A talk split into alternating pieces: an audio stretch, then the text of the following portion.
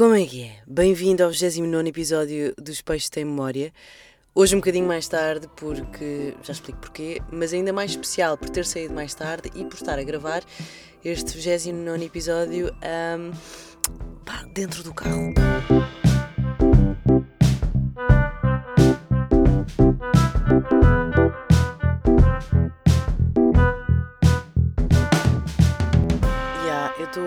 Gravar este episódio dentro do carro e, hum, e eu tenho um smart, portanto está quente aqui dentro. Eu estou à sombra, eu andei um bocadinho com o carro de um lado para o outro, janelas abertas para ver se o ar entrava, para tentar não morrer aqui dentro. Só que, pá, está calor, o que é que se passa? É dia 20 de abril? Não, hoje é dia, eh, hoje é dia 18 de abril. 18, 19, 18, 18 de abril. Ah, e, hum, pá, está muito calor. It's very hot. E eu estou a gravar um episódio dentro do carro. Estou à sombra, de facto, mas eu não sei até que ponto é que não vou ter de abrir as janelas a meio do episódio. Enfim, quero pedir desculpa porque não fui pontual. E ainda por cima, este episódio fala sobre pontualidade, mas não fui pontual, mas foi por hum, uma razão, acho que foi justificada. Eu não sei se vocês estão a sentir o nível de pólen no ar, mas eu desde sábado que tenho assim a garganta meio estranha por causa das alergias e ontem decidi tomar um antihistamínico e o antihistamínico tirou-me toda a vida que havia em mim. eu cheguei a casa depois da rádio às 8 da noite e não tinha energia absolutamente nenhuma. E eu pensei, eu posso entregar um. Então, temos um maluco aqui? Um, e eu podia entregar um produto não tão bom, não tão agradável, ou então podia atrasar um bocadinho, ah, algumas horas, e entregar um, um produto mais composto. Portanto, eu optei por ir dormir e gravar só o episódio hoje de manhã. Em relação ao facto de estar a gravar dentro do carro, ah, pois bem, hoje de manhã, quando estava a preparar o episódio e decidi gravá-lo, estavam em obras no meu prédio.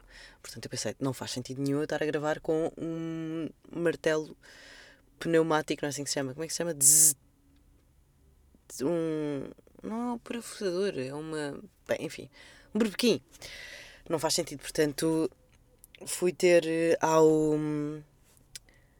ao estúdio mais próximo que é o meu carro. Porque poderia ir ter a casa da minha mãe, mas também achei que não fazia sentido estar a, a- a perder mais tempo. Portanto, olha, estou a gravar aqui no, no carro. Espero que isto esteja a gravar bem. Enfim, vou, vou confiar.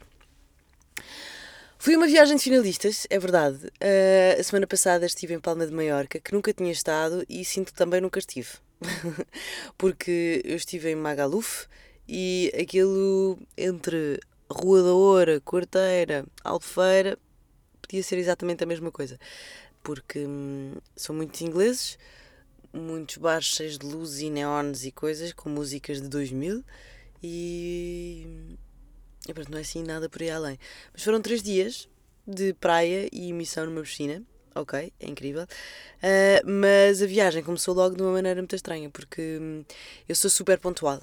Eu se, se- se digo, olha, é para estar às 5 da tarde naquele sítio, eu vou chegar às 5 da tarde. Eu não chego nem antes nem depois. Eu chego às 5 da tarde. E é assim que eu funciono. Ah, e portanto, estava. Estão a ouvir esta pessoa a cantar ou não? É que eu não vejo a pessoa a cantar. Estranho. Bem, se me assustar. Bem, não vai assustar, até porque não sabe que eu estou dentro do carro. Estou estacionada de uma maneira bastante. ah, discreta. Porque estou com um computador, com um microfone, estou com. co- Bem, enfim. Segunda-feira, ah, o voo era às 6 e um quarto, 6 e meia, portanto tinha de sair de casa às 5 da, tarde, da manhã, porque ah, eu tenho que tomar o pequeno almoço. Eu sou aquelas pessoas mesmo muito, muito irritantes que têm mau humor antes de tomar o pequeno almoço. Eu não consigo evitar, não, não consigo mudar. Tipo, eu não, eu não, ninguém, eu não vou chatear ninguém se ninguém me chatear. Eu só tenho mesmo que tomar o meu pequeno almoço. Ainda por cima, de manhã não tinha café, portanto, eu combinei com a Ana Pinheiro às 5 da, às 5 da manhã, à porta de casa. E às 4h58 enviei uma mensagem a Ana Pinheiro a dizer: Olha, estou pronta. E tu? E ela 10 minutos para fechar a mala e lavar os dentes. E eu, pá, já estou chateada. Ah, era às 5 da, manhã, não era às 5 e 10 da manhã, mas pronto. A pessoa tem que respeitar também a velocidade dos outros. Ah, às 5 e 10 a Ana estava ah, à porta da minha casa, eu desci. Quando fui chamar o Uber, O Uber disse que estava a 4 minutos. 15 minutos depois continuava a 4 minutos. Ele estava a andar. Atenção, ele demorou para aí uns 5 para começar a andar, foi lavar os dentes e etc. Entretanto, parou numa rotunda, deve ter ido tomar um pequeno almoço, beber um café, etc. E 15 hum, minutos depois ainda não tinha chegado à minha casa. Eu estava a espumar, eu deitava fumo, eu estava completamente furiosa. Mas, como estava com a Ana, tive que estar completamente tranquila e a explodir por dentro e nunca por fora, porque a Ana não tem culpa nenhuma da minha explosão, a Ana não tem culpa nenhuma da minha irritação matinal.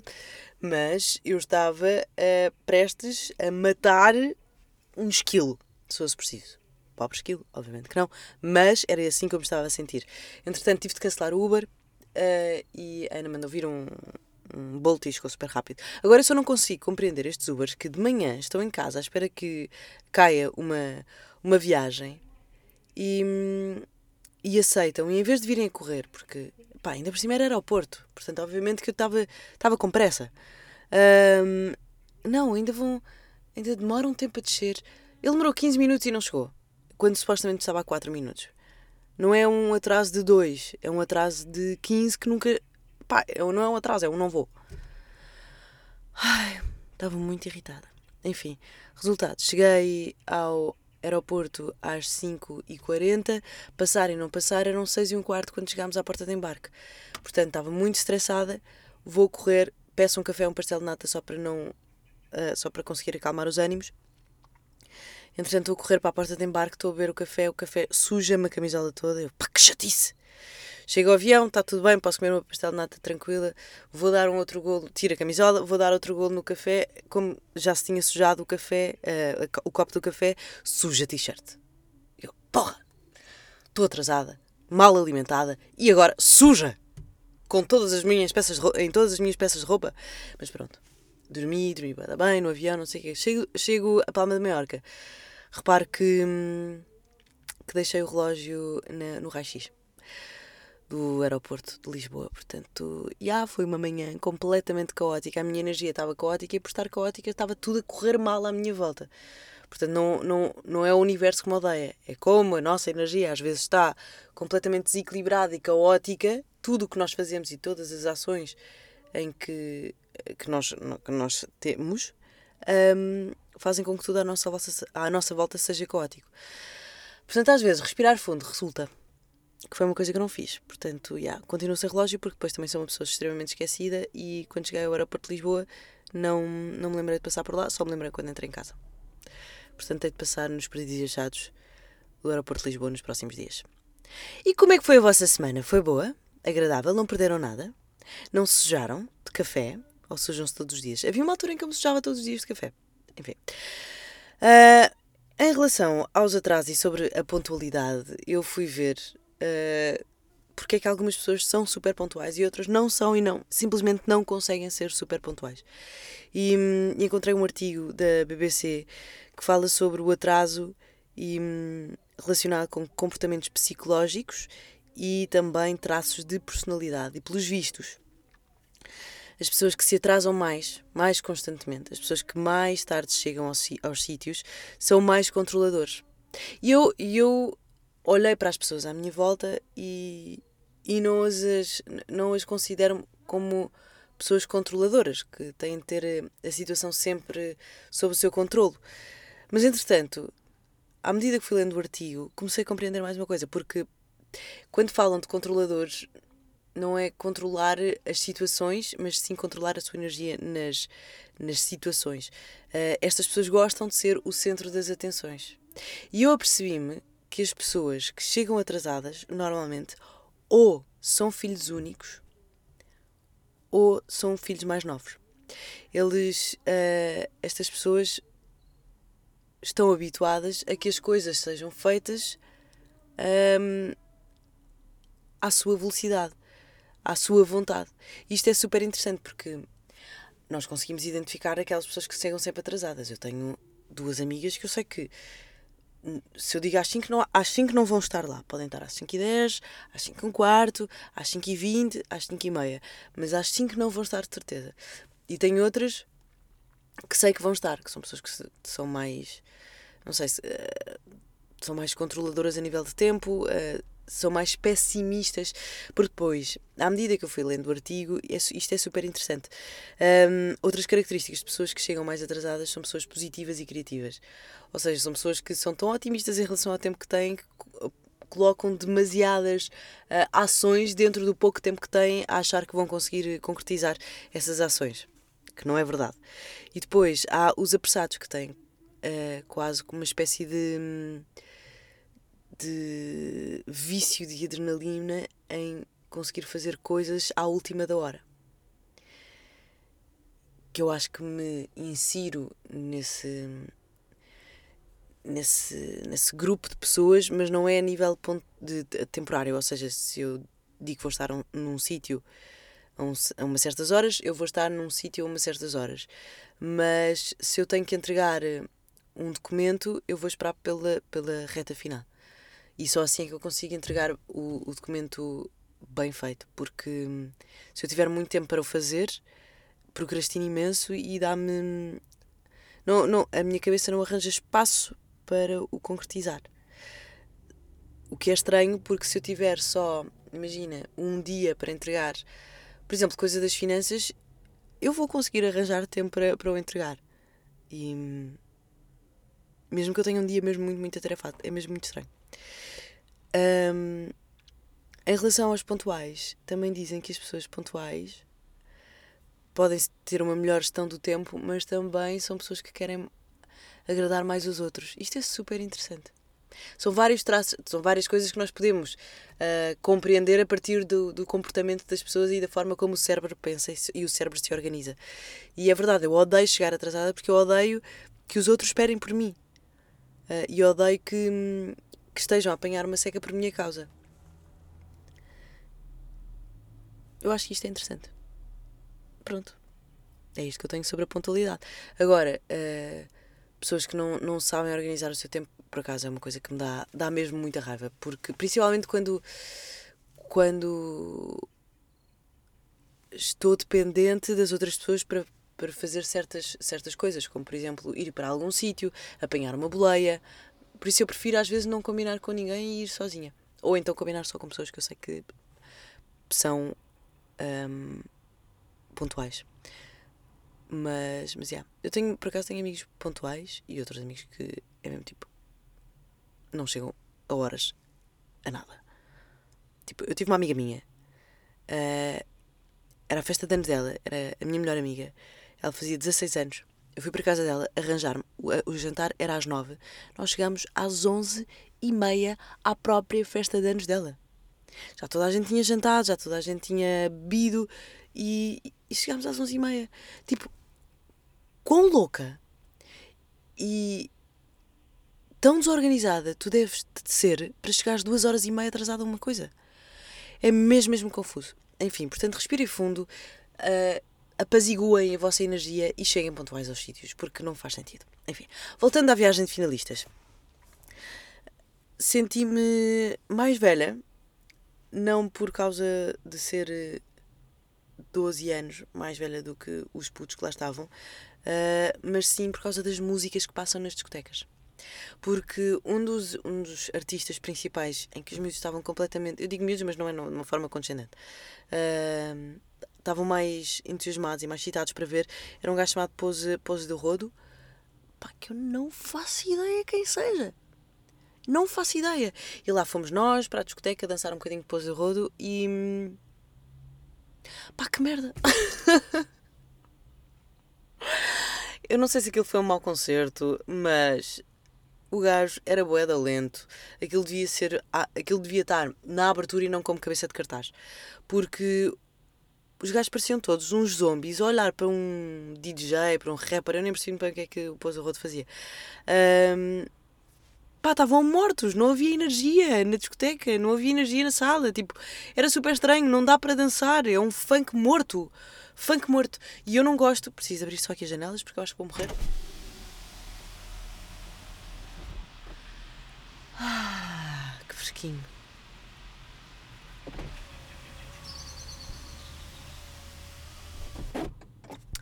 Pronto, fechei as janelas do meu estúdio ambulante, mas estava a dizer que um, eu não gosto nada de funk. Não gosto mesmo nada de funk. E depois o rodo, eu acho que aquilo é tipo pop funk. Eu não sei bem, se calhar estou a dizer uma parvice.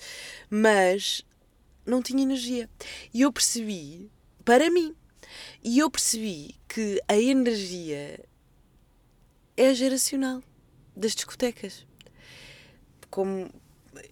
Uh, pronto, isso vê-se perfeitamente com os estilos de músicas que estão. Os estilos de música que estão. Uh, trending na altura. Mas pá, fiquei. Fiquei meio confusa porque não conhecia uma música. Depois, depois uh, há aqueles entusiastas. Quando as pessoas ficam excitadas todas ao mesmo tempo e gritam: Oh meu Deus, este som! E eu estava tipo: Eu não sei. Isto chegou ao ponto tal de eu ficar excitada. Eu não, eu, Ana Pinheiro e Luís Pinheiro, ficarmos entusiasmados porque deu o Titanium da CIA. E nós estávamos tipo, I'm a Titanium! Pá, que é uma música de merda também. Mas a partir do momento que esse é o nosso ponto alto, se calhar estamos no sítio errado. Mas teve muita graça. Fiquei também muito surpreendida pela positiva com os finalistas. A verdade é que uh, um, diz muito mal desta geração, como se calhar no... na geração dos nossos pais dizia-se muito mal da nossa geração. Mas eu fiquei extremamente. Eu já vou na minha sétima viagem de finalistas uh, e eu fiquei extremamente surpreendida com os finalistas que são miúdos super educados, super queridos, gentis, são, são simpáticos e fiquei positivamente um, surpreendida. Uh, do género, foram sempre educados connosco, nunca ultrapassaram uh, os limites não houve nada escandaloso, não, não houve destruição total, porque eu lembro-me da primeira viagem de finalistas a que eu fui como, como mega, quando estava a trabalhar, foi em Calpe, e no segundo dia os, o, os elevadores já não tinham botões, já não tinham botões, aquilo era um escândalo. E estes miúdos, pá, tudo organizadinho, super respeitosos. Uh, uh, também, também a viagem de finalistas a que eu fui, a organização preocupava-se muito com a segurança, mas de qualquer das maneiras fomos fazer às tantas emissão para o quarto de uns e eles foram sempre super simpáticos.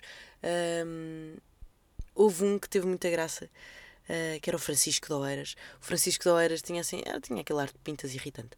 Uh, e aquilo funcionava, aquela, esta, esta era Rebel Island, funcionava como uma economia uh, própria, que eram os Rebel Dollars que tu ganhavas se fizesses alguns certos alguns tipos de, de desafios. Um, e depois eles criaram uma espécie de economia orgânica dentro da Rebel Island porque tu precisavas de grandes quantidades de Rebel Dollars para fazer certas coisas, como por exemplo mandares vir um barril de cerveja para, para, teu, para a tua casa, para o teu quarto. E eles conseguiram criar uma espécie de economia fazendo massagens, maquilhagens. Aqui nós pagamos um, 20, uh, tipo, nós cobramos 20 Rebel Dollars se precisares de uma, maquilhagem especial. Pronto, e etc. E isto era super interessante e, portanto, fomos para o quarto de uns, de uns finalistas que estavam a fazer massagens. Uh, mas não era isso que eu estava a dizer. Ah, pronto. Nós cruzámos com este Francisco, estávamos, era a última, os últimos 15 minutos da última emissão de Rebel, de, da Rebel Island. E portanto, esse gajo passou, nós tínhamos Rebel Dollars para dar e dissemos: Olha, podes, se fizeres 15 flexões, nós damos-te 15 Rebel Dollars. Que é pouquíssimo. Para, para, era pouquíssimo para, para o que era necessário. Uh, e ele, ok. Ele fez 15 flexões, nós demos 15 Rebel, Rebel Dollars e o Francisco Taueiras basou. Pá, tinham passado para aí 5 minutos quando o Francisco volta. E nós, então, e eu, malta, vocês deram 17, disseram que só iam dar 15, deram-me 2 a mais.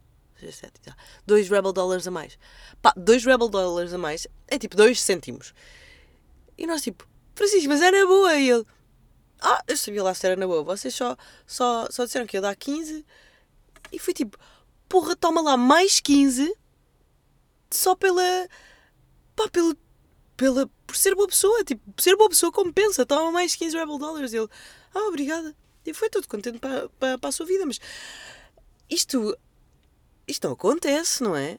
Eu fiquei super surpreendida e não fui a única, Ana Pinheiro também estava sempre a dizer isso, portanto, pá, olha, parabéns, parabéns pais de 2000, que 2003? 2005? Que idade é que tem de ter? Yeah, 2005. Parabéns, pais de 2005 criaram filhos muito, muito, muito responsáveis e muito corretos e muito. E muito bem, bem educados, pá. Estou mesmo, fiquei mesmo, mesmo surpreendida. Isto fez-me lembrar uma. Fez-me lembrar o espetáculo do Diogo Batáguas. Ele acaba o espetáculo com. com pensamento. Com vários pensamentos, mas um deles foi uma coisa que me deixou um, também a maturar a ideia. Ele fala sobre uh, os putos de hoje em dia. E pessoas que dizem, na minha altura é que um, os miúdos de hoje em dia não fazem ideia, uh, estão sempre agarrados aos ecrãs e etc. E o Diogo disse que se houvesse ecrãs ou redes sociais na nossa altura, hum, e havia, mas não, mas não, pronto, não havia nesta, nesta quantidade. Obviamente que nós estaríamos igualmente agarrados ao telefone. Nós não estávamos agarrados ao telefone porque não tínhamos essa cultura. Portanto, os nossos pais que brincavam na rua não tinham mais nada para fazer, portanto, obviamente queriam brincar na rua. Isso não quer dizer que seja melhor ou pior, porque há coisas melhores de brincar na rua, como há coisas piores. Há coisas melhores de crescer com ecrãs e redes sociais, como também há coisas piores. Portanto, se as coisas fossem diferentes na nossa altura, os nossos dramas também seriam diferentes. A nossa, a nossa adolescência reflete, ia se refletir de, de maneira diferente. Uh, ah, mas agora os miúdos só fazem dancinhas do TikTok quando vão dançar. Malta! Passado anos, nós continuamos a dançar o Acereré, que deixou de, ser, deixou de ser cool em 2006. O Acereré. Ou a dança do quadrado. Pior. Nós dançamos o esquema e eu não consigo resistir ao esquema. Dá o dança com o duro e lá vai passo para trás, passo para a frente, passo para trás, passo para a frente. Que é isto? Portanto, nós não temos moral para falar mal de danças do TikTok. Eu acho que só nós falamos mal. Eu acho que nós só falamos mal porque temos ciúmes, porque não sabemos. E porque é estranho uma pessoa de 30 anos dançar dancinhas TikTok quando estamos numa discoteca. Mas eu acho que esta geração é uma geração é uma geração informada, é uma geração que tem consciência de vários problemas no mundo, é uma geração que quer mudar alguma coisa. Ah, mas é uma geração super exagerada. Pá, todos os adolescentes, e peço desculpa se algum adolescente estiver a ouvir este, este, este episódio, uh, não é nada. Não é nada sobre ti e sobre vocês. Mas todos os adolescentes são estúpidos, não é? É normal, porque têm demasiada informação e ainda não têm uh, maturidade para a filtrar e para a pensar como deve ser. Pá, os adolescentes são estúpidos e, são, ai, pá, e têm mania que sabem tudo. São, pá, são os anormais. Eu era uma normal quando era adolescente, como todos nós. Temos um, opiniões políticas, e quando eu falo políticas não é só de política de Estado, mas políticas sociais e etc. Uh, completamente exageradas. Uh, porque não foram pensadas e não, e não temos informação suficiente do mundo para conseguir perceber que algumas coisas fazem e não fazem sentido. Portanto, eu acho que se nós fizermos as questões corretas, as questões certas a, aos adolescentes desta, desta geração, eles encontram o caminho para a resposta ponderada e para as atitudes ponderadas. Portanto, seja a partir do cancelamento, seja, seja sobre a apropriação cultural, um, se nós fizermos as perguntas certas e compreendermos porque é que algumas coisas são assim e outras não, eles vão chegar um, à resposta que, que se calhar faz mais sentido. Porque eu tenho uma opinião sobre a apropriação cultural que ainda não me apeteceu expressar. Porque eu sei que quando se expressa, quando se exprime algum tipo de opiniões sobre certos temas fraturantes, é muito difícil fazer-se ouvir. Tem de se ter uma resposta muito estudada e, e muito oleada para conseguir chegar à outra pessoa que, pá, que, que não, não tolera hum, outra resposta sincera dela. Por isso eu não me apeteceu ainda explorar este tema aqui no podcast, não é nas redes sociais, porque acho que isso há, há sítios para tudo e nas minhas redes sociais, pá, não, não, não faz sentido falar sobre isso. Mas sobre outra, outras coisas uh, que fazem parte das, das, das questões sociais uh, desta geração. Portanto, eu acho que se nós pensarmos bem e fizermos as perguntas certas, sem nos irritarmos com, com eles, acho que, que vão conseguir chegar a um ponto, a um ponto específico onde, onde percebem qual é que é o exagero e onde é que não está o exagero. Estou a ficar com o nariz entupido. Tem imensa pólen no ar, sabem? Um, dá para ver. São as coisinhas brancas que afetam a nossa respiração e a forma como nós falamos e como nós conduzimos. Porque a minha mãe, cada vez que tem o nariz entupido, não sabe conduzir propriamente. Enfim, uh, portanto, não nos vamos irritar já com, com malta mais nova, porque é normal pensarem de certa maneira. Não é normal pessoas crescidas serem condescendentes. Porque isso. Falamos de um, de um, de um lugar mais alto onde nós não estamos. Fala de um lugar mais alto de arrogância e de pedantismo. Uh, pedância? Pedantismo. Pedan não sei. Fala de um lugar mais alto que não é, não é bacana e cria logo uma espécie de proteção para a pessoa que ouve esse lugar mais alto, que são os adolescentes, e portanto só se gera discussões. Portanto, se as perguntas certas forem feitas de uma maneira mais calma, acho que pessoas mais velhas e mais novas conseguem conversar como deve ser e conseguem chegar a conclusões interessantes. Coisas aleatórias que tenho para aqui no meu uh, WhatsApp comigo mesma, na minha conversa do WhatsApp comigo mesma, que pensei esta semana uh, estamos a ignorar completamente que os alces são dinossauros, porque os alces são um bicho gigante. Para termos noção, um alce de altura pode, pronto, começa ali no, no 1,40m, mas pode acabar em 2,5 metros. E meio. 2 metros e meio normalmente é o tamanho do pé direito de uma casa moderna e é mais alto que um jogador de basquete. Para além disso, os, os chifres, os, os as, como é que se chama? As hastes dos alces podem chegar aos 3 metros de largura. Pá, que bicho gigante. E lá no Alasca ou no Canadá, eles andam. Às vezes aparecem no meio da estrada. Pá, que coisa enorme, que bicho enorme. Nós achamos, ah, o elefante é enorme. Não, os alces são gigantes. É um viado gigante. Meu Deus, coisa absurda. Outra coisa que eu aprendi esta semana, e não me lembro onde é que eu li isto, mas já fui uh, pesquisar e é verdade, uh, ficam a saber que existe um parentesco, uh, pouco provável, que é o da rosa e o do morango. O morango e a rosa são da mesma família. Quase tão estranho como o José Castelo Branco ser da mesma família de António Costa. portanto, já. Yeah a rosa e o morango são da mesma família. O que é super fixe, não é? É bonito. Ainda por cima são praticamente a mesma cor. Pronto, se for uma rosa vermelha. Uh, e não, não tenho muito mais para explorar sobre isto, mas achei uma coisa interessante. Um fun fact giro para falar. Coisas boas da semana. Na volta de Palma de Maiorca para Lisboa, estive o voo todo a ler. Uh, e fica completamente. Já estou a ler este livro há algum tempo, mas só agora é que eu entrei completamente na história. Chama-se A Única História de Julian Barnes e eu não estava à espera do, do twist do, do capítulo 2. Fiquei. Uf, bem, portanto aconselho, aconselho a ler. É um, é um romance, lê-se muito, lê muito bem, a escrita é muito fácil e é uma bonita história, uma história de amor. E, e parte a premissa, aliás, a primeira frase do livro é muito bonita e faz logo pensar.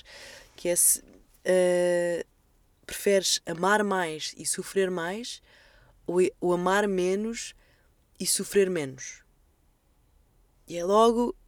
Eu lembro-me que eu quando li, li isto é tipo, oh, depende tanto da pessoa de quem lê, depende tanto da resposta, depende tanto da vida que viveste há pouco tempo ou há mais tempo, depende tanto da maneira como tu um, consegues amadurecer as tuas emoções e os teus traumas e a forma como tu vives ou, vi, ou viveste cada experiência? Eu gostei desta pergunta. Desculpa. Uh, eu gostei desta pergunta. É assim que se fala quando não está entupida. Outra coisa, outra coisa boa da semana. Tiny Desk de Fred Again. que homem, que artista, que pessoa que vive a música de maneira especial. O Tiny Desk é das melhores coisas que criaram no YouTube. É. o Tiny Desk é mesmo um dos melhores conteúdos que anda pelo, pelo YouTube. É um conceito tão básico e tão fixe ao mesmo tempo, portanto, parabéns a quem criou. E, e props gigante ao Fred Again por, eh, por ter conseguido mostrar a maneira como ele vê e sente a música. Porque às vezes uma pessoa pode ver e sentir a música dessa maneira, mas não consegue transmitir aos outros e o Fred Again consegue. Portanto, já. Yeah. Parabéns ao Fred Again. Obrigada por uh, ouvirem mais um episódio de, dos Peixes Tem Memória. Já sabem, uh, se quiserem música, tem a playlist dos Peixes. Se quiserem livros, tem A Única História, de Julian Barnes. Se quiserem um estúdio ambulante, só têm de ir para o carro, que é onde eu estou. Vou abrir aqui as janelas para se ouvir mais uma vez.